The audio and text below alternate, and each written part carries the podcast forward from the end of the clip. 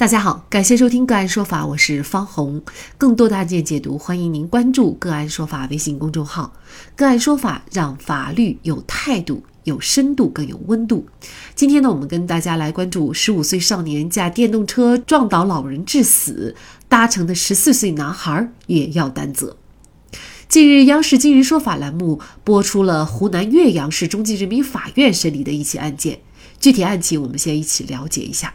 二零二一年一月，湖南省岳阳市湘阴县发生了一起交通事故，一辆电动自行车在乡间道路上行驶的时候，撞上了年近七旬的杨奶奶，老人头部受伤严重，当场就不省人事。在医院经过五十多天的救治，最终老人还是不幸失去了生命。然而，事发路段道路平直，很少有车辆通行，怎么就把老人撞成这样？原来肇事者是十五岁的少年小勇。事发当时，杨奶奶是沿路边正常行走，十四岁的小浩驾驶电动自行车到小勇家玩后，小勇驾驶小浩家电动自行车去外婆家，小浩坐在后边。由于天色较晚，对面车辆开了远光灯，小勇没有注意到前方行人，事故就这么猝不及防的发生了。事发以后，当地交警部门作出事故认定，驾车的小勇承担此次事故的全部责任。坐车的小浩无责。考虑到肇事者是孩子，大家又都是乡里乡亲，杨奶奶家人当时提出了四十万的赔偿要求。但在接下来的协商中，小勇的父亲提出，不光自家要赔偿，小浩家也应该赔偿，因为肇事的那辆电动车是小浩家的，小勇是从小浩手上借的。不料小浩父母坚决不同意赔钱，理由很简单：车是小勇驾驶的，出了事他要自己负责。加上交警部门既然没有认定事故责任，自己理应不承担后续赔偿责任。就事故后续赔偿问题，交警部门村委会也曾出面多次组织小勇、小浩两家进行协商，但是因为小浩父母当时的态度无法商议下去，于是杨奶奶家人只好向湘阴县人民法院起诉。交警部门认定小浩无责，那么是否就意味着小浩不需要承担任何责任了呢？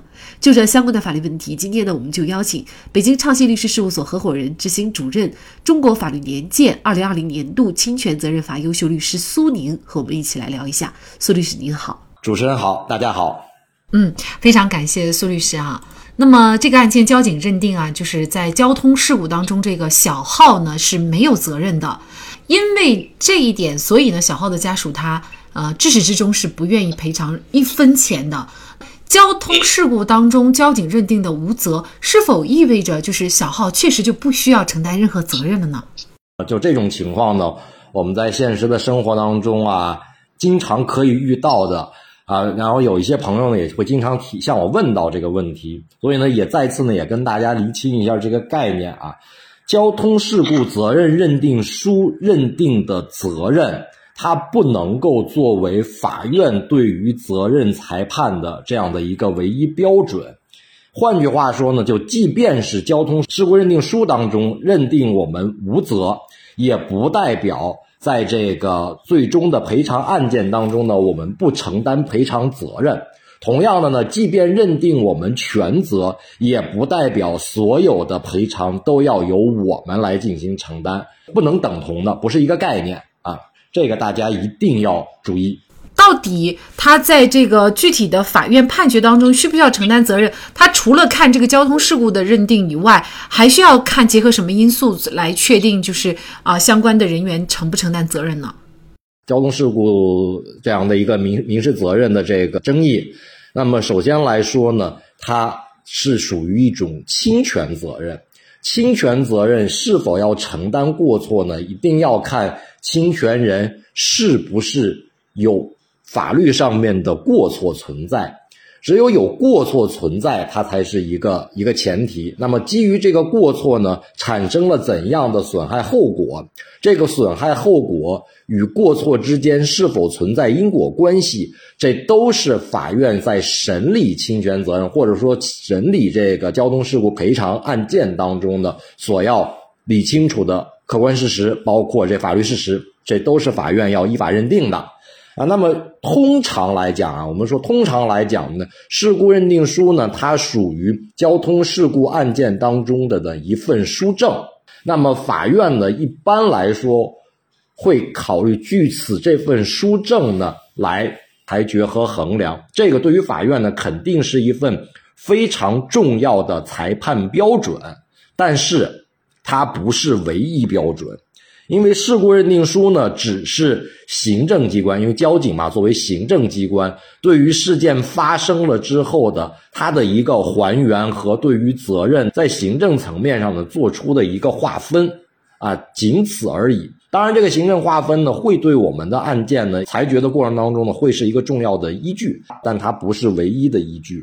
那一旦有其他的证据，与事故认定书的这责任认定是相悖的，那么在这种情况之下，法院是有权利据此认定哪份证据有更清晰的帮助。是实践当中经常遇到的情况呢？事故认定书之外，可能会有事故双方甚至第三方的一些影像资料，比方说像什么行车记录仪呀、自媒体。当中的一些影像资料，如果能够记录事故发生的经过，而且这个经过呢也与事故认定书认定的有相矛盾的地方的话，那么法院有可能会根据其他的结合其他的证据来最终划分事故双方最终的责任比例。那比如说像本案当中，呃，小浩他对杨奶奶死到底要不要承担责任，怎么来判断呢？呃，我个人认为是需要承担责任的。小浩本身也是存在过错的。为什么这么说呢？事故发生的时候呢，杨奶奶本身呢是沿路正常行走的，肯定是没有过错的一方。那小浩呢，驾驶着电动自行车先到了小勇家，先先骑着自己家的这个电动自行车先去了小勇家。那么同时呢？这个案例当中也载明了，小浩呢本身呢只有十四周岁，这个行为本身它就是一个违法的行为啊！因为按照道路交通安全法的规定呢，驾驶电动自行车的必须要年满十六周岁，而本案中的小浩只有十四周岁，显然他是不具有法定的驾驶电动自行车的这样的一个。资质的，所以说他有违法的行为在先。之后呢，看到案例当中呢，小小浩和小勇呢本身也是朋友，应该也比较熟悉了。之后呢，是说小勇呢又驾驶着这辆自行车呢要去他的外婆家。那小勇呢也只有十五周岁，也是不符合法律规定的啊。同时呢，在驾驶小勇驾驶车辆的过程当中呢，小浩呢是乘坐在电动自行车的后边的。那在这种情况之下，也可以看到呢，第一，对于小勇不具有驾驶资质这件事情，小浩应该是明知的，因为他知道他只有十五岁，十五周岁。其次呢，他是允许小勇驾驶这辆车的，就是他明知道他不具有驾驶资质，然后他还允许，这本身也是一个过错。再有呢，他本身呢，就是按照法律规定的话。这个驾驶电动自行车呢，只能搭载十二周岁以下的未成年人。他自己已经年满十二周岁了，这自己也是明知的。所以基于此，他在这个案子当中一定是存在过错的。所以在这种情况之下呢，他肯定是要承担相应的过错责任、赔偿责任的。这是其一。第二呢，因为啊，应该呢，除了小小号本身存在过错的话，我认为小号的监护人他也存在过错。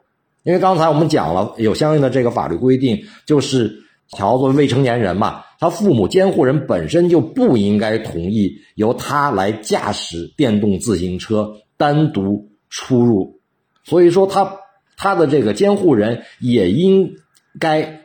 去承担相应的监护责任，就是说，他就根本不应该允许小浩去驾驶这辆车出去。所以，我认为除了小浩本人之外，小浩的父母作为监护人来说，也应该承担相应的赔偿责任。那这个责任应该有多大呢？因为呢，这个对方是要求四十万的赔偿嘛，那他们应该承担多少的责任呢？如果说法定赔偿只有四十万的话，那我个人认为小浩包括他的监护人承担的这个赔偿责任呢，不宜超过百分之五十。因为毕竟这个事情啊，还是小勇驾驶着车辆，最终导致的交通事故的发生。也就是说，他是一个直接的事故责任人，这是毋庸置疑的。所以，他包括他监护人的责任吧，肯定是大于小号和小号监护人的责任。所以在这种情况之下的话呢，首先肯定不宜大过大于百分之五十。其次的话呢，我认为应该会在百分之二十到四十之间吧，这样的一个比例，我认为是比较适宜的。呃，这个案件法院最后是认定，就是小勇、小浩两方都需要赔。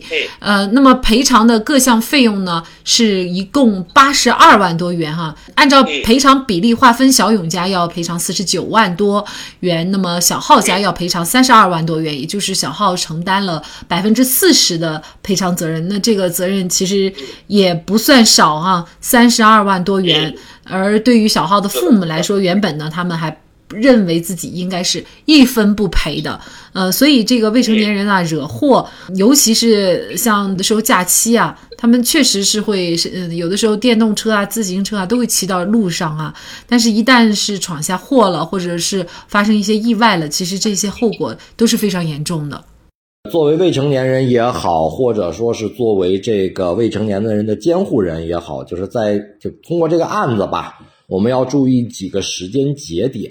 啊，第一呢是自行车也好，电动自行车也好，搭载其他驾驶人之外的其他人的话呢，一定要注意。第一，搭载呢只能搭载十二周岁以下的未成年人。这个这个很多人是有误区的，他觉得未成年人都算，呃，不是这个样子的。未成年人仅仅指的是十二周岁以下的未成年人。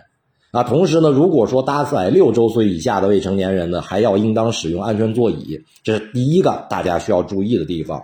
第二的话呢，根据相应的法律规定呢，十二周岁以上的未成年人才可以骑行自行车上路行驶。啊，我我指的这个自行车是我们普通的人力的自行车啊，十二周岁以上的未成年人才可以骑行。自行车这个也需要大家注意，因为我们知道现在孩子其实学自行车学的还是挺早的，有的孩子可能四五岁、五六岁就已经会骑行自行车了。但这个时候的话，大家要注意，这样的孩子他只能在封闭的场所，像什么公园啊，或者说是这个专门的场地啊，去骑行自行车，马路上是不可以的。如果上路的话，发生危险，那。监护人是要承担相应的责任的，所以这一块大家需要注意。另外，驾驶电动自行车的话，必须要年满十六周岁啊，这个时间节点大家也需要注意。呃，也是一样，很多很多的家长会觉得，呃，会骑自行车就会骑电动自行车了，这不完全是同种的驾驶模式啊，所以大家还是要注意这一块呢。对于法律上，对于驾驶者也是有要求的，年满十六周岁，还是提醒广大的。家长以及未成年的小朋友们要注意这个问题。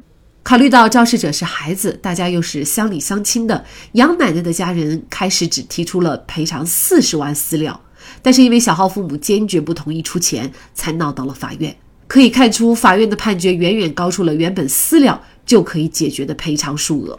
案件到了执行阶段，小勇、小浩家对于八十多万的赔偿金额都觉得难以承受。杨奶奶家人也理解小勇、小浩两家人的实际情况。后来经过协商，小勇父母、小浩父母和杨奶奶家人达成了赔偿金额四十六万元的协定，并在二零二二年八月全部履行到位。应该说，父母给孩子最好的教育就是言传身教，以身作则。造成如此严重的后果，还不断推卸责任。而非勇于担当，这是看中了钱，而非看中孩子。好，在这里再一次感谢北京畅信律师事务所合伙人、执行主任、中国法律年鉴二零二零年度侵权责任法优秀律师苏宁。那更多的案件解读，欢迎大家关注我们个案说法的微信公众号。另外，您有一些法律问题需要咨询，都欢迎您添加幺五九七四八二七四六七。这部手机号的微信号向我们进行咨询，我们会将您的问题转给我们专业资深的律师进行解答。好，感谢您的收听，我们下期节目再见。